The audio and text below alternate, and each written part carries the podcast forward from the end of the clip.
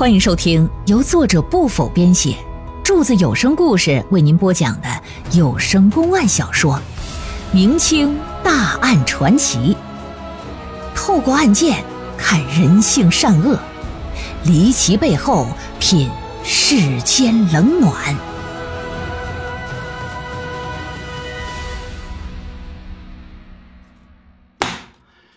书接上回。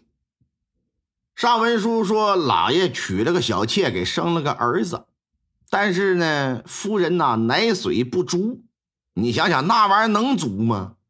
白天孩子吃，晚上老爷啃的。你别说是奶水，你就两个驼峰也得作瘪喽啊！这咋整啊？请个奶妈吧。在闲聊的过程当中呢，老爷得知这奶妈呀，巧了，就是那曲家庄的人。这就问他说：“你认不认识你们庄里的徐氏和曲小珍母女啊？”啊，说认识。又问他母女二人在村子里一贯表现如何呀？而且那曲小珍是否存在和黄百强通奸的事儿啊？他们有没有可能合谋杀了张九龙呢？该说不说啊，这奶妈也是曲家庄里的风云人物。平时没事啊，就东家窜西家，聊了张家，再说说王家，喜欢扯闲话。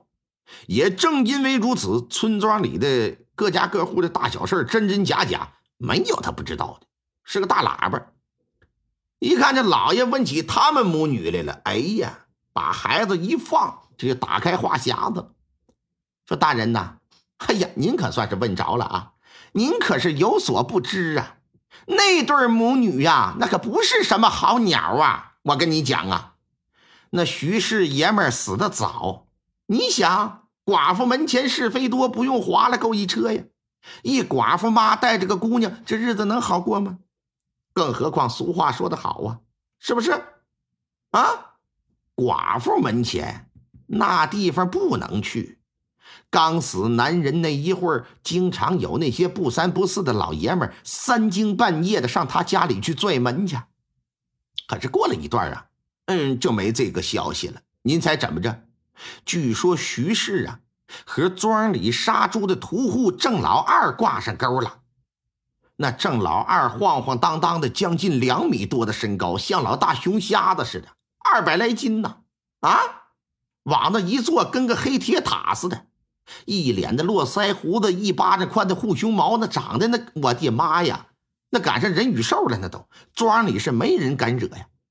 徐氏跟他好上了，谁敢上他家去拽门？这不是作死吗？不过要说这徐氏啊，也真是命硬，把自己丈夫克死不说，没过几年光景，把郑老二也给靠没了。失去倚靠之后呢？他就经常往他年轻时候结拜那干姐妹家里跑啊，就是黄百强他们家。之后，黄百强他爹呢，就经常过来帮徐氏干活。这在先前可是从来没有过的事儿啊！您说这正常吗？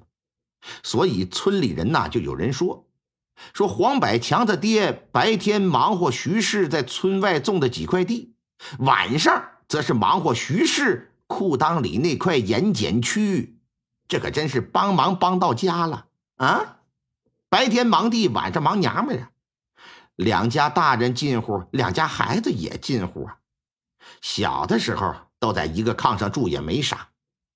可据说呀，那曲小珍和黄百强都十五六了，还在一个炕上睡呢，而且都是双方父母还不在身旁。您说那那咱都是过来人，那可能什么都不干吗？老话可说得好，上梁不正下梁歪。徐氏当妈都那个德行，那曲小珍她也老实不了，是不是？妈要风流，女必飘；妈要是文明吧，当女儿的就典雅，是不是？那不是有了这么一句话吗？妈要会扎，女会绣吗？事实上也确实如此。那曲小珍和张九龙成亲之后，黄百强是隔三差五就往他家里去呀，而且从不避讳九龙。两个人就那么眉目传情，来回勾勾搭搭。依我看呐，哼，那绿帽子九龙肯定是戴上了。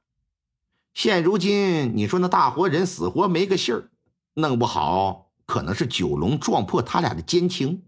俩人一看这是个障碍，联合徐氏三人，索性一不做二不休，可能把人弄死也未尝可知啊！你说这奶妈口沫横飞，汤汤汤汤汤，他倒是痛快了，但他这番话对老爷可产生非常大的影响。在老爷看来，妈妈作为曲家庄的人。同时又和徐氏、曲小珍、黄百强无怨无仇，所以他说的话一定是非常客观。另外，这奶妈又是对他说的，我要是县太老爷，他肯定不敢骗我吧？因此就断定，肯定是他三人害死了张九龙。转过天来升堂提审，让他们赶紧招供。三人俱是不招，下令用刑。这仨人啊，给折磨的是死去活来，到最后扛不住了，只好承认说：“是是是，是我们合谋害的。只是你光说是你害的不行，怎么害的？为什么害的？现如今死尸何处？你都得给我讲清楚了。”可这三人根本就讲不清楚啊，讲不清楚是吧？来呀，接着用刑，逼得他们只好说。说啥呀？说是因为呀，张九龙作奸在床，我三人一见丑事败露，合力把他杀死在家里。为了掩人耳目啊，我们把他分尸了。啊，先是拿到锅里把他尸体熬化了，再把骨头啊放灶坑里烧。啊，拿石磨碾，挫骨扬灰，撒田地当肥料了。你现在老爷，你就哎呀不行，你就你就当他让外星人抓走了吧。我和外星人搞破鞋了，行了吧？你没有任何痕迹可查，是是我们杀的，就遭不起那罪了。胡说八道。但三人的供词让老爷可是挺满意，于是乎就判了三人死刑。这边解了案，另一边。由于夏玲也承认投毒杀害自己丈夫郝大志，也和张九龙通奸有染呢。虽说九龙现在死了，但通奸之事属实。一来，一个妇人事关贞洁，不会轻易承认与丈夫之外的男人有不正当的关系；二来，张九龙作为上门女婿受气，心里憋屈，想从自己表妹那里寻找安慰，也是有可能性的。当二人一个不想和自己丈夫过了，一个不想和自己媳妇睡了，而是他俩想在一块的时候，那就足以促成夏玲投毒杀夫。老爷把中间的关系理顺之后，对夏玲也做出一个死刑的判罚。